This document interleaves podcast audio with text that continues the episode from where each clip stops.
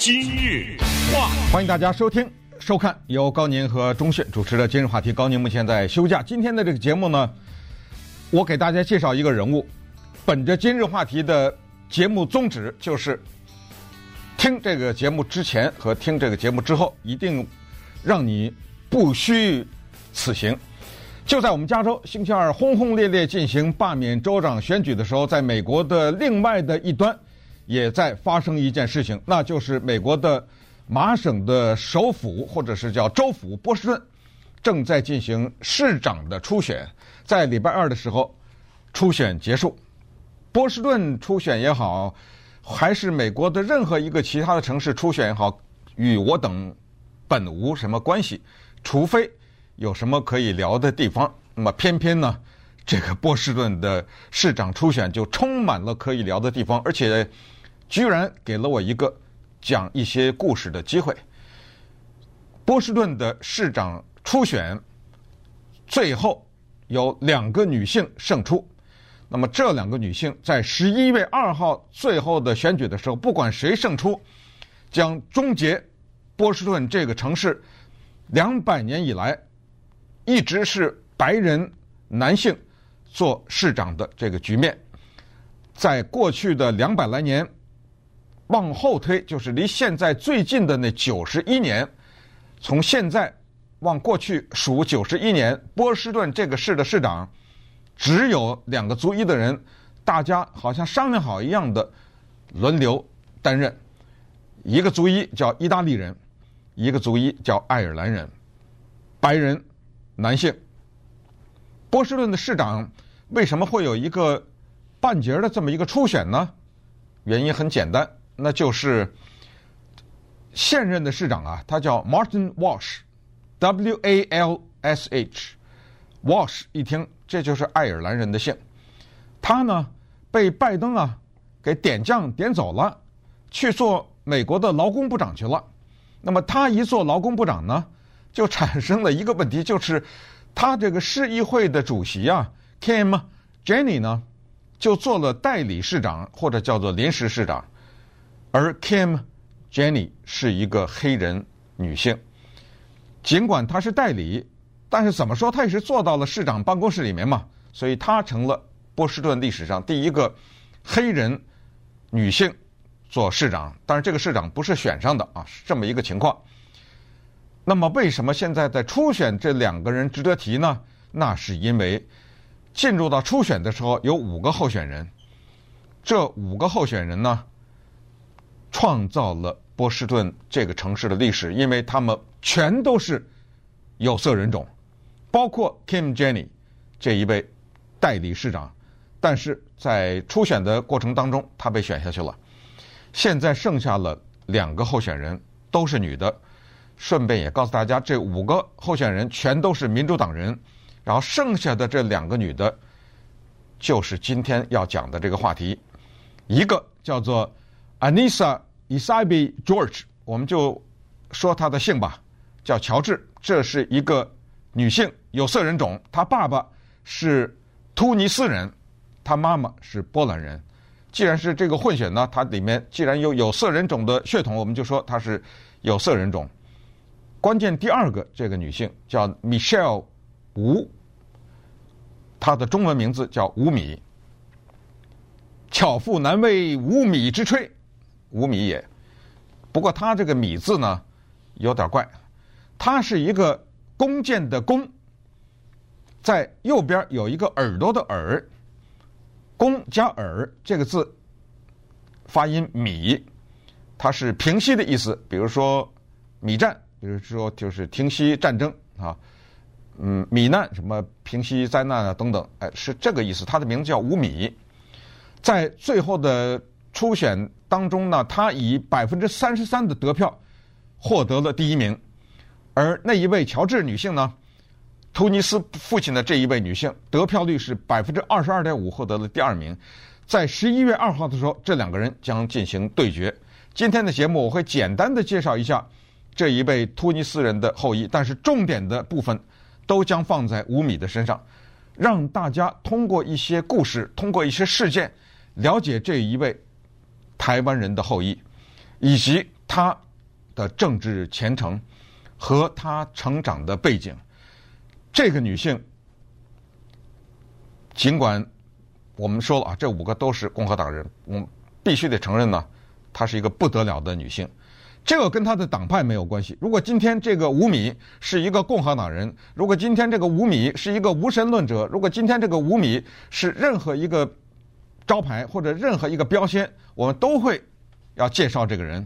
因为这个人呢，首先他是一个华人，其次就是他的背景，怎么让他的理念形成。首先告诉大家，这个人讲三种语言都是非常的流利。他生在美国的芝加哥的南区，严格的说，他是一个 ABC。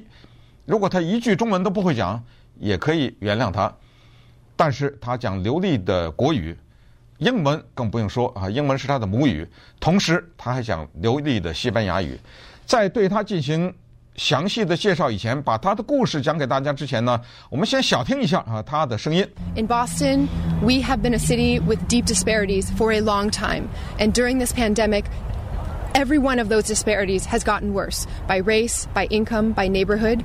This is a city of tremendous resources, and we just need the bold, urgent leadership to direct those to community leadership. 呃，简单讲啊，他那一段话就说一大堆呢，一一句话概括就是。在我们波士顿存在着很大的不公平，而疫情就凸显了这个不公平。那么这种不公平需要一个强有力的领导者来把它。波士顿 在这座我们所爱的城市，邻居们互相照应，凭着自身的坚韧和毅力，辛劳获得回报，梦想能够实现。但早在新冠来自之前，许多人已经在面临各种的挑战。来自昂贵房价的挑战，来自保护孩子前程的挑战，来自生活在一个不是为我们而建、不懂我们的语言、也听不到我们的声音的大环境下的挑战。我叫吴迷，我在竞选波士顿的市长，希望可以竭力为大家打造一座为我们而建的城市。我父母当初移民来美的时候，不但不会英语，也没有钱或人脉。当我母亲精神方面出现了问题，我在家中开始担任一母一姐的角色，照顾母亲和妹妹们。嗯，哎，咱们得承认这中文可以了吧？对不对？作为一个 ABC 来说，这是相当不错的哈。可见呢，他在这个语言学习的过程中所付出的努力。如果我们有 ABC 的孩子或者见过 ABC 的孩子的话，如果我们认为我们的 A B C 的孩子能的中文讲到这个程度的话，我们心里也知道他们在这个学习语言过程当中的付出和有心啊。我们再听一听他的西班牙语。El Boston que amamos es una ciudad que se cuida unos a otros, donde los esfuerzos difíciles se encuentran con sueños grandes, con determinación y resiliencia。呃，为了证明他的西班牙语很标准呢，我专门请教了我们电台有一个来自于萨尔瓦多的同事，我把这一段呢给他听了一下，因为我看到的是英文的字幕嘛，对不对？然后他说，呃，这个西班牙语不得了啊，他说这个。西班牙语啊，是吐字清晰啊，略有一小点口音，但是呢，应该说是相当的标准。好，这是他的语言方面的才能，但是呢，这只是他故事的一小部分。啊，接下来我们就看一看他的祖父母当年在中国的内战之后呢，就去了台湾，然后呢，他的父母在台湾。长大成人以后，移民到了美国，到了芝加哥这个地方，就是美国的伊利诺州。在他们的这个家庭当中，有一个东西不许谈，从祖父那一代就是，就叫做政治。在他们这个家族当中，说政治意味着什么？意味着饥荒，意味着混乱，意味着仇恨。我们这家人。不许从政，孩子们，你们给我好好学习，学习，学习，再学习。你们的目标冲哈佛，给我去当医生去，当律师去。这就是家庭的教育。万万没想到的是，到了这一代人，居然从政了，但他至少完成了家里的一个愿望，就是进入哈佛。话，吴米一家人到美国的移民经历，可以说是很多人可以找到共鸣。你看刚才播放的他用中文讲的那一段录音，提到自己的父母根本不会英文，不会英文，移民到了美国，他们的生活你可以想象。作为从台湾来的移民呢，也可以想象呢，他们来到这里是比较早的啊，因为那个时候中国大陆到美国的移民相当的少，更不要说那些留学的什么，这些门路还没有开放。所以，作为早期的移民呢，再加上华人又比较少，又再加上是一个什么伊利诺州这样的一个地方啊，又不是很多什么华人很聚集的这种地方，他们的生活你可想而知。那么具体发生了什么也不太清楚。我们所知道的就是很早呢，他的父母就离婚了，家里留下了四个兄弟姐妹，在四个兄弟姐妹当中，她是长女。长女基本上就像是一个小妈妈一样，你可以想象啊，她成长的过程。刚才提到，她说我母亲有精神问题，是的。后来呢，在她进入到哈佛大学以后，她母亲呢就精神病就发作了。也可以想象，就是在这一个异国他乡，某一些刺激，可能也促成了啊，或者是说加速了他精神的崩溃。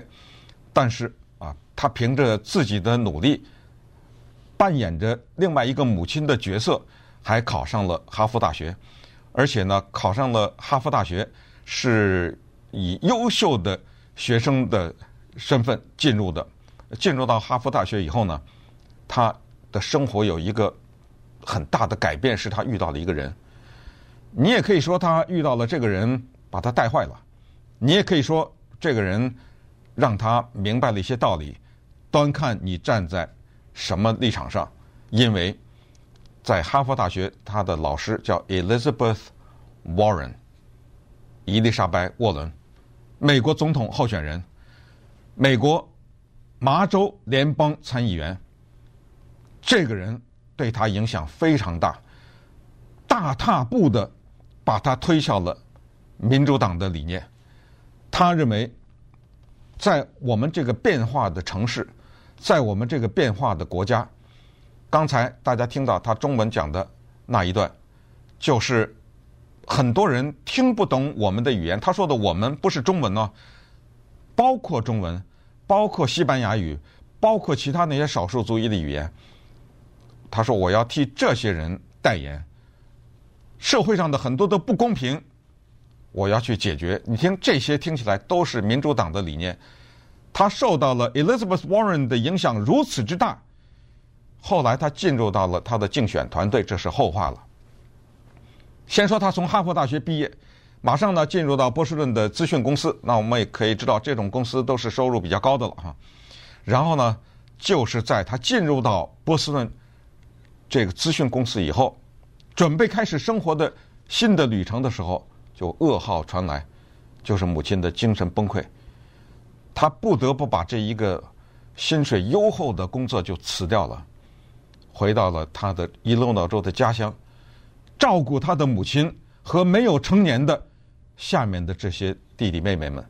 说实话，我不太清楚他的是弟弟还是妹妹还是怎怎么，反正就是家里有四个孩子哈。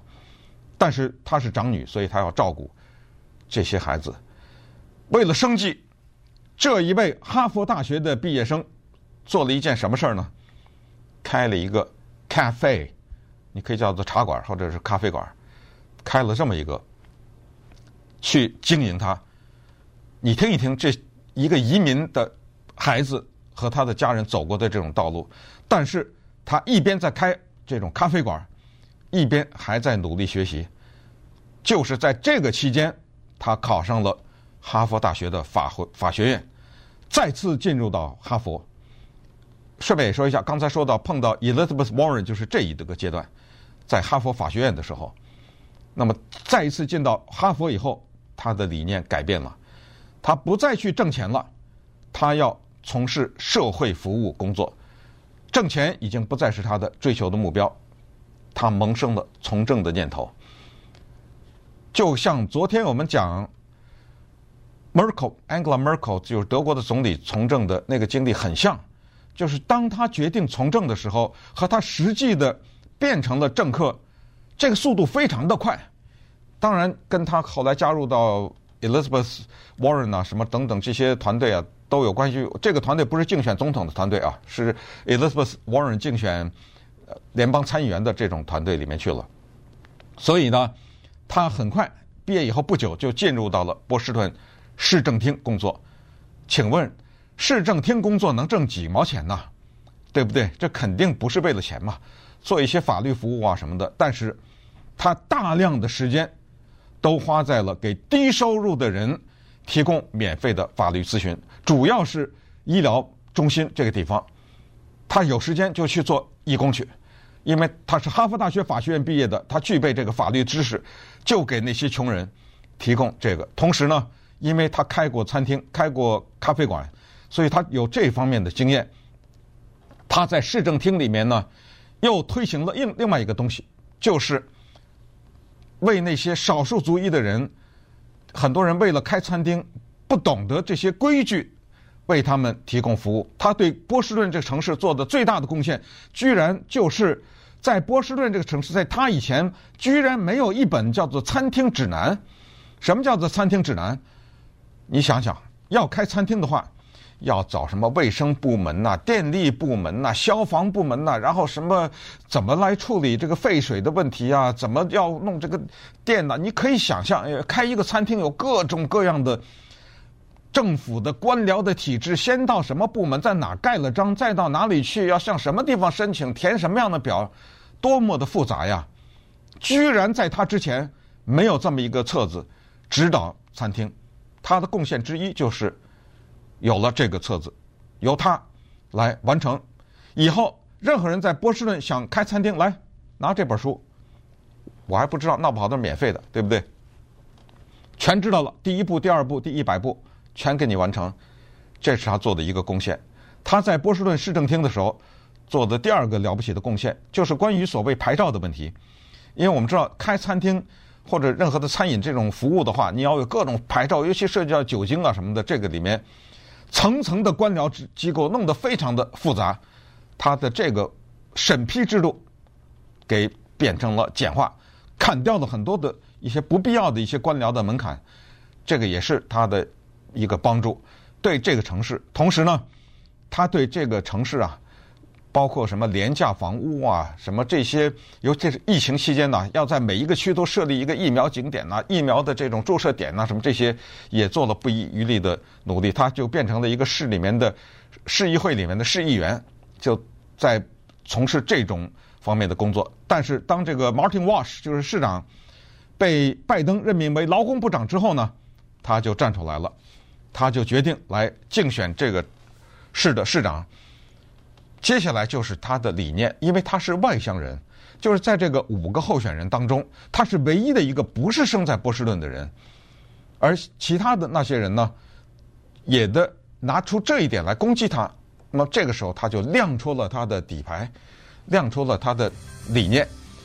他的这个理念呢，背后又引发出来了惊人的故事，呃，以及人们对他理念的攻击。那稍等会儿，我们了解一下。波士顿这个城市，用一个字概括叫做“变”。它是怎么从一个蓝领的工业港口变成了一个生物科技、教育、医疗的中心？而这个变化导致了房价的高昂，导致了收入的不平等，以及波士顿这个城市正在越来越年轻化。你知道吗？这个城市三分之一的人是二十岁到三十七岁，这不得了啊！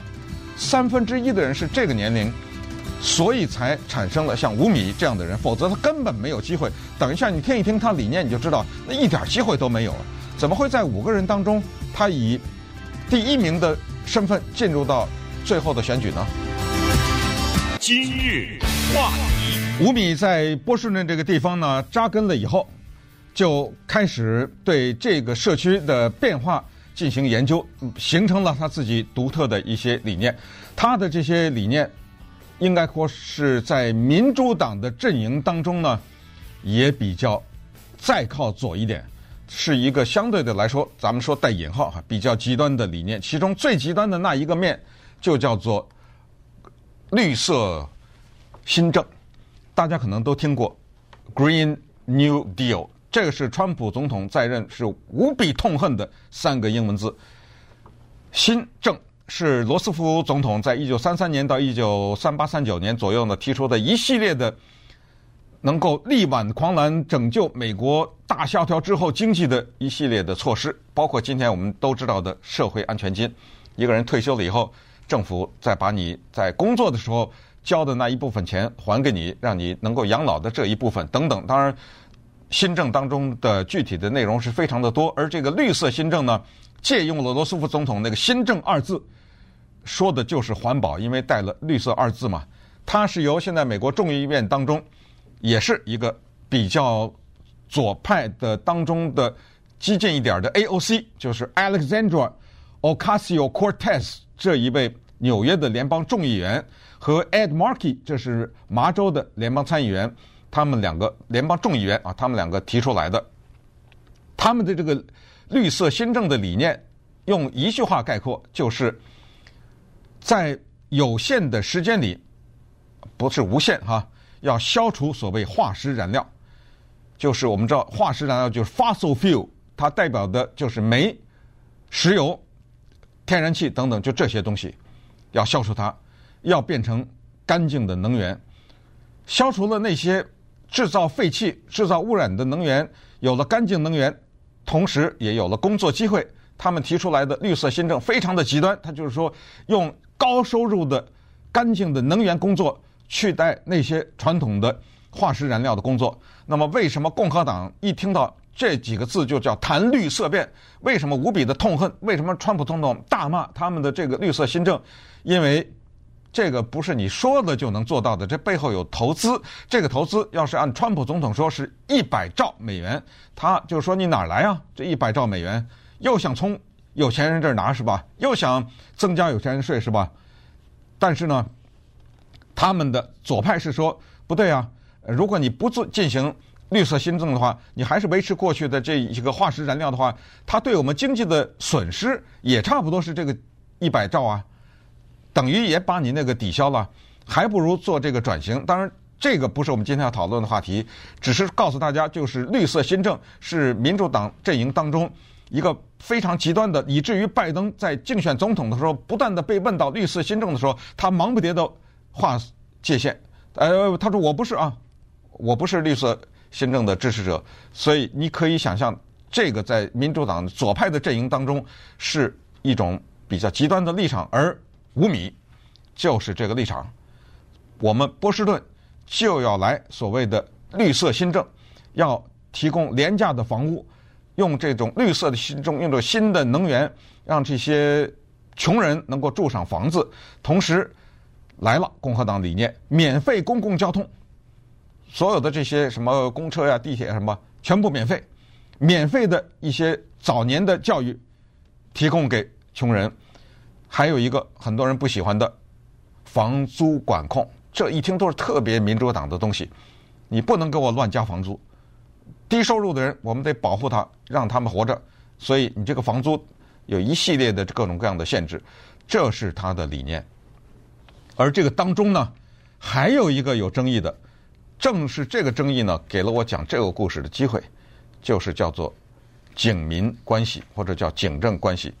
刚才说过，跟他竞争的有一个叫乔治的女性，波呃突尼斯人的后裔，她是这个五个市长候选人当中唯一的一个不提倡削减警政预算的人。这个词大家都听了吧？在。弗洛伊德案之后，全美国的黑人命也是命的运动当中，有一个让人极具分裂和争议的字，叫做 “defund the police”，削减警政预算，这个极具争议。而在这五个民主党的候选人当中，那个乔治是唯一的一个不提倡削减削减警政预算的人。他能不能获胜，在十一月二号？不知道，但是现在他排在第二，在首轮就是初选投票的时候，我们看一看这个警民关系啊，在波士顿是怎么一回事？因为在纽约，现在 Eric Adams 大家都知道，对不对？现在这个市长是黑人出来，那么这个黑人呢，他做过警察，所以他比较强调这个。而在纽约呢，族裔的矛盾、警民的矛盾也比较凸显一点，所以有这种理念的人容易能够当选，就是替警察讲话的这种人容易当选。可是，在波士顿。是一个什么特殊情况呢？给大家讲一个一九八九年的故事，因为这个故事太有名了，它多次出现在美国的电影啊、电视剧啊当中。有的时候并不是整个一个电影或者电视剧都是讲的它，但是它以这个开场，或者是张东会提到这里面就要讲一个人物啊，这个人呢叫 Charles Stewart。Charles Stewart 并不是一个很缺钱的人。他的太太怀孕了，而且是他们两个人的第一个孩子。夫妻二人都是白人。这个叫做 Charles Stewart 这个男子呢，他萌生了杀妻的念头，因为他想拿他太太的人寿保险金。这是一个非常悲惨的故事。他为了制造。杀妻，请注意是怀孕的妻子，这个事实呢，他做了这么一件事情。他们两个人去上怀孕课。我们知道，当女性怀孕的时候，都要去上课的，因为很多人初为人父、初为人母，不懂得生孩子一些事情。那一天下了课之后，他们两个开车，他把车停在了路边呢。对着他太太的头就打了一枪，为了制造这个事情是一个他杀，他又往他自己的肚子上打了一枪，倒在血泊当中，打了九一一电话。你听着啊，这个故事里面的漏洞，他打了电话以后说，有一个年轻的黑人男子，声音沙哑，要。抢我们的钱，打了我们一人一枪，那当然警察就来了。警察来了，包括后来他自己被送到医院里去，他太太被送到医院里去，没有一个人怀疑这个事情不是一个黑人罪犯所为。这真的是为了能够使这个事情变得特别的像是真的，他几乎。差点把自己的命给送了。这一枪要打得不好，打在什么部位、脊椎什么之类，他肯定就瘫痪了，对不对？好，那么这个时候呢，大家可能被我这么一引导，忘了一个事儿。你得想一想这个事儿。他往自己肚子打了一枪，那枪怎么办呢？那个打他的黑人总不会把枪扔在他车里啊。到最后让他崩溃的，就是这个问题。然后，接着开始，警察在波士顿的郊区，不是郊区，黑人区，和一些收入比较低的那种地方，大面积的搜捕，到了什么程度？就是一个黑人，只要我看着你可疑，不管你有没有任何的犯法的行为，警察就可以马上停下来搜身。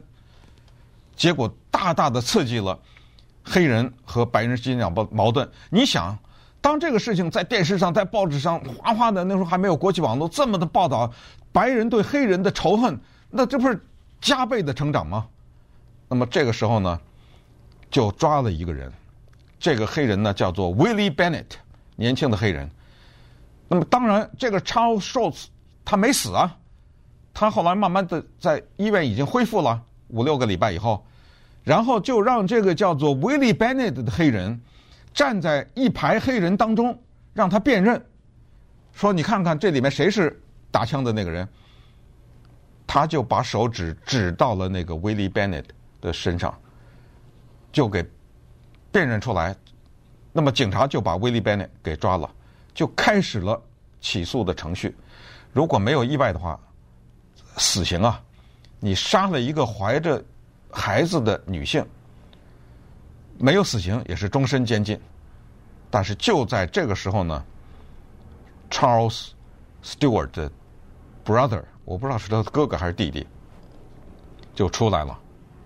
找到了警方，他说：“我坦白了。”他说：“他太太和他身上的钱包，里面的钱什么的，还有那支枪，是我拿走的。这是我兄弟跟我商量好的，我们联合起来要做掉他太太。后来呢，根据他的描述，警察就找到了那支枪，找到了丢掉的那些埋藏起来的那些钱呐、什么之类的，可能还有戒指啊。”结婚戒指啊，夫妻两个人结婚戒指都被藏起来，都被他给拿走了。那这时候，这个 Charles Stewart 无言以对。他出院了以后，找到了律师，跟律师做了一些交代，说咱们接下来看看啊，怎么替我辩护啊等等。他就开车走了。第二天，人们找到了他的车，停在一个河的桥的上面。他跳河自杀，你可以说这是跳桥自杀，终结了自己的命。他的那个兄弟最后也是因为被涉嫌这个同犯而被抓获，抓获了以后判了他两年徒刑，后来提前释放。他的这个兄弟最后死在一个无家可归流浪汉的收容所里面。但是这个事儿可没完呐。首先激起了白人对黑人的仇恨，这一反过来不又刺激了黑人对白人的仇恨吗？那稍待，我们就看看这个事情为什么会对波士顿市长的选举这么多年过去了还有影响。话，五米属牛，今年本命年，三十六岁，冲刺波士顿市长。如果他当选的话，十一月二号投票，将成为波士顿历史上。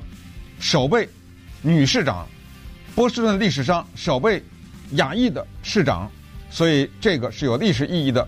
如果他没有当选，那么就是乔治当选，就是刚才说的那一位有色人种突尼斯人的后代，那也是波士顿历史上首位的女性的市长。所以从这一点可以看出来，这个城市的变迁，这个城市的变迁，就从刚才我提到的五个候选人全都是有色人种，终结了。长达两百多年的白人男性做市长的这一点，难道还看不出这个城市的变化吗？以及看不出整个这个国家的变化吗？出于公平，简单的讲一句，乔治这一位女性其实也很不简单。伍米是哈佛大学的精英，他呢是一个高中老师，但是当然了，他不是以高中老师的资格去竞选市长，他是市议会的议员。他也是波士顿市议会的一个成员，也是有管理的经验的。他的父亲一九七二年从突尼斯移民来到美国，他的母亲是生在德国难民营当中的波兰难民，所以是这么一个背景。这个人呢是波士顿的土生土长的人，没时间播他讲话的录音了啊。他讲的那个波士顿的口音特别可爱啊，因为。那个地方的人呢，有一个特别独特的口音，大家听一听那个 Kennedy 总统的讲话，可以听出来，挺好玩的一种口音。他在竞选的当中呢，利用他的口音来对五米呢进行比较。比如说，再举一个例子，说五米是哈佛大学的，这个成了他的竞选的一个缺陷了，因为乔治就这么说了，他说：“你看那个伍米。”他就是什么？就是用大学里面用学府里那一套不行啊！你不懂我们这个城市，你是外乡人呐，在大学里写个文章啊，搞一些虚的东西，那还可以理解。你懂吗？你说要在我们波士顿把公共交通都变变成免费，嘿，说得好啊！公共交通免费，你懂吗？这是州的决定啊！您当了市长也没这个权利啊！你没这个权利，你说什么呢？还有了，说这个，在我们这个地方实行什么绿色新政，这跟我们老百姓的距离差得远了点吧？这怎么听起来那么是白左那套东西啊？啊，这个开玩笑，他因为他自己也是白左哈，就是说听起来怎么这么左，怎么这么跟我们老百姓生活没关？咱还是讲讲这个老老百姓的安全吧，咱们还是讲讲。警察对不对？要让他们更强大起来。他的这一系列的理念呢，得到的是什么警察工会的支持啦，什么呃消防员工会的支持。也就是说，乔治啊，你别看他在最后初选的当中他排在第二，但是他这些理念呢，你必须得承认，也是有一些老百姓啊能够支持的，而且也是能够引发老百姓的一些。嗯，共鸣的一些，所以这一次的选举呢，是一次叫做理念的对决啊。顺便说一下，这个乔治啊，他还有一个值得提的，他在竞选当中呢，到处都带着三个人，这三个人是谁呢？是他的三个孩子，这三个孩子是三胞胎啊，他所以他是一个三胞胎的母亲。然后呢，就是吴米，这位 Michelle 吴作为外乡人，这个也受到了乔治的攻击啊，也是说呢，哎，这个人。他因为是外乡来，所以他对我们这个城市呢了解的不够多啊，等等。所以这一次的选举啊，二零二一年波士顿市长的选举呢，为什么值得我们如此的关注？就是因为它这里面有创造历史，它同时呢也告诉了我们波士顿这个城市的变迁呢，使得整个的民生。也发生了改变。刚才讲过，它是从一个这么一个制造业、这么一个工业的城市，转变成了一个科技的公司。而这从科技到医疗啊，到教育什么这方面的转变，又改变了这个地方的价钱。房子是越来越贵，很多人越来越住不起，和造成了贫富的差差距。在刚才第一段我们给大家播放的中文、英文的五米啊，他对自己的政治理念介绍都凸显这一点，就是这个呢也不能忽视。呃，就是在这个。城市的变迁当中，我们看到的旧金山也好，包括我们南加州这一带，包括纽约，大家都看到的一个国家、一个城市在变化当中产生的这些收入的差距，也是社会问题。这个呢，恐怕不是民主党的问题，也是共和党的问题。这个是一个没有办法躲避的问题，因为共和党呢，如果强调的是给有钱人减税，会更刺激。那一些替穷人说话的人，反过来，如果这一些左派的理念，包括什么环保啊，包括各种房屋的房租的管控啊，包括对低收入的各种免费的什么上学啦、医疗照顾啦，甚至对穷人的税务的这方面的照顾，还有什么育儿的补贴啊什么的，呃，也顺便再说一下，就是吴米在在市议会的时候呢，他也成功推动了在市议会里面的什么怀孕的这种呃产假的。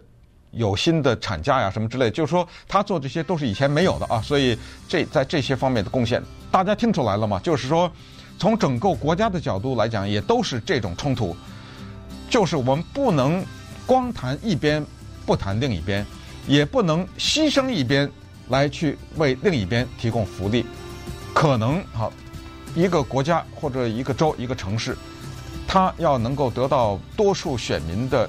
支持或者他的改善能够造福多数的选民，可能还是要两边都要考虑。那么接下来我们就等着十一月二号的那个大对决啊，看看到底是绿色新政获胜，还是支持警察获胜。